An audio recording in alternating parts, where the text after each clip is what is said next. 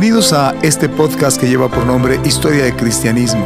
Soy David García y les invito a que juntos nos embarquemos en este viaje para conocer más acerca de lo que es la historia de la iglesia y del cristianismo.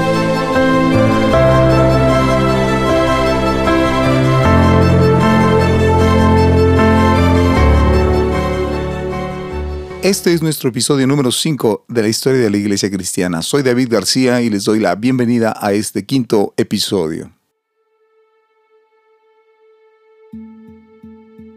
El libro de Hechos nos da a entender que hubo desde los inicios una fuerte iglesia en Jerusalén. Sin embargo, después de los primeros capítulos, ese mismo libro nos dice muy poco acerca de la iglesia de aquella comunidad original. Esto se entiende pues el propósito del autor de Hechos no es escribir toda la historia de la iglesia, sino más bien mostrar cómo por obra del Espíritu Santo la nueva iglesia, la nueva fe fue extendiéndose hasta llegar a la capital del imperio. Un error muy común que cometemos es idealizar la iglesia del Nuevo Testamento. El hecho de que los discípulos poseían todas las cosas en común frecuentemente eclipsa las dificultades que esa práctica acarreó, según podemos ver en el caso de Ananías y Zafira, y a la murmuración de los griegos contra los hebreos de que las viudas de aquellos eran desatendidos en la distribución diaria. Esto lo encontramos en el libro de Hechos capítulo 6 versículo 1. Este último episodio que se menciona como de pasada en Hechos nos indica que ya en la primitiva iglesia comenzaba a reflejarse algunas de las divisiones que existían entre los judíos en Jerusalén. Durante varios siglos, Palestina había estado dividida entre los judíos más puristas y aquellos de tendencia más helenizante. Es a esto a lo que se refiere Hechos capítulo 6 versículo 1 al hablar de los griegos y los hebreos. No se trata aquí verdaderamente de judíos y gentiles, pues todavía no había gentiles en la iglesia según nos lo da a entender más adelante el propio libro de Hechos, sino más bien de dos grupos entre los judíos. Los hebreos eran los que todavía conservaban todas las costumbres y el idioma de sus antepasados. Estos son los judíos puristas. Mientras los así llamados griegos eran los que se mostraban más abiertos hacia las influencias del helenismo. Los primeros cristianos no creían pertenecer a una nueva religión, ellos habían sido judíos toda su vida y continuaban siéndolo.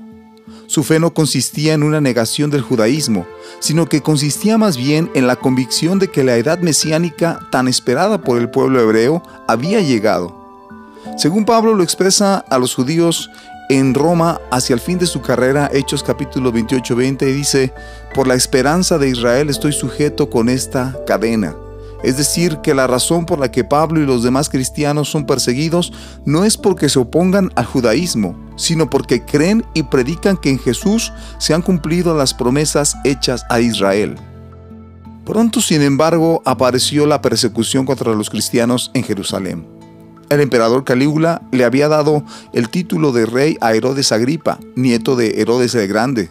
Según Hechos 12.1 al 3, Herodes hizo matar a Jacobo, hermano de Juan, quien no debe confundirse con Jacobo el hermano de Jesús, y al ver que esto agradó a sus súbditos, hizo encarcelar también a Pedro, quien escapó milagrosamente. En el año 62, Jacobo, el jefe de la iglesia, fue muerto por iniciativa del sumo sacerdote y aún contra la oposición de algunos fariseos. Ante tales circunstancias, los jefes de la iglesia en Jerusalén decidieron trasladarse a una ciudad mayormente gentil al otro lado del Jordán. Al parecer, parte de su propósito en este traslado era no solo huir de la persecución por parte de los judíos, sino también evitar las sospechas por parte de los romanos. En efecto, en esa época el nacionalismo judío estaba en ebullición y pronto se desataría la rebelión que culminaría con la destrucción de Jerusalén por los romanos en el año 70. Los cristianos se confesaban seguidores de uno que había muerto crucificado por los romanos y que pertenecía al linaje de David. Frente al nacionalismo que florecía en Palestina, los romanos sospechaban de cualquier judío que pretendiera ser descendiente de David. Por tanto, este movimiento judío que seguía a un hombre condenado como malhechor y dirigido por gentes del linaje de David tenía que parecer sospechoso ante los ojos de los romanos. Poco tiempo después, alguien acusó a Simeón como descendiente de David y como cristiano, y a este nuevo dirigente de la iglesia judía sufrió el martirio. Dado los escasos datos que han sobrevivido al paso de los siglos, nos es imposible saber hasta qué punto los romanos condenaron a Simeón por cristiano y hasta qué punto le condenaron por pertenecer a la casa de David.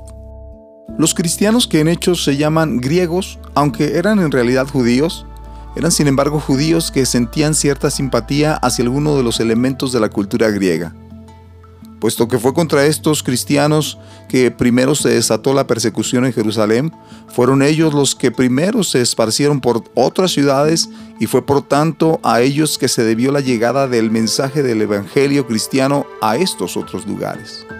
Según Hechos capítulo 8 versículo 1, esta primera dispersión de los cristianos tuvo lugar por las tierras de Judea y Samaria Acerca de las iglesias en Judea tenemos algunas noticias en Hechos capítulo 9, 32 al 42, donde se nos cuenta de las visitas de Pedro a los cristianos en Lida, Jope y la región de Sarón, tierras estas que se encontraban en los confines entre Judea y Samaria.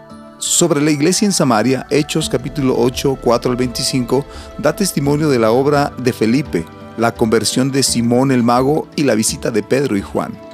Pero ya en el capítulo 9 de Hechos, al describir la conversión de Saulo, da a entender que había cristianos en Damasco, ciudad mucho más distante de Jerusalén.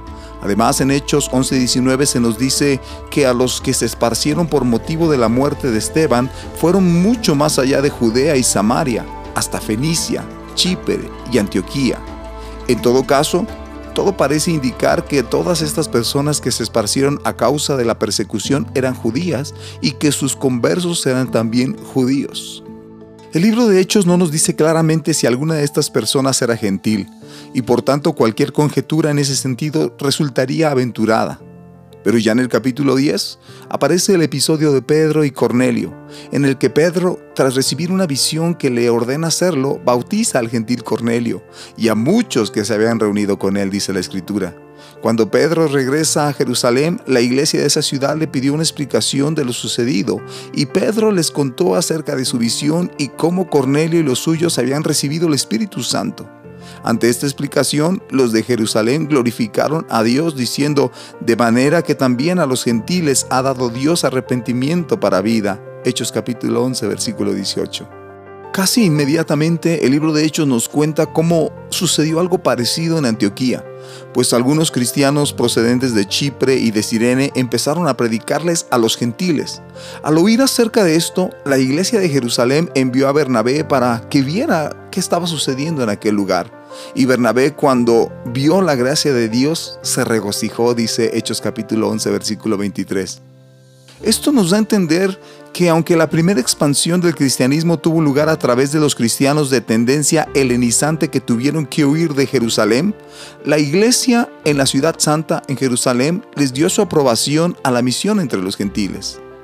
Naturalmente, esto no resolvió todos los problemas, pues siempre quedaba la cuestión de hasta qué punto los gentiles conversos al cristianismo deberían someterse a la ley de Israel. Tras algunas vacilaciones, la iglesia en Jerusalén aceptó a estos nuevos hermanos en Cristo, sin imponeros ninguna carga más de estas cosas necesarias, que os abstengáis de los sacrificados los ídolos, de sangre, de ahogado y de fornicación, dice Hechos capítulo 15, 28 al 29. Pero como sabemos, de acuerdo a las epístolas de Pablo, esto no resolvió todo el problema, pues por algún tiempo siguió habiendo quienes insistían en que para ser cristiano había que circuncidarse y cumplir con toda la ley.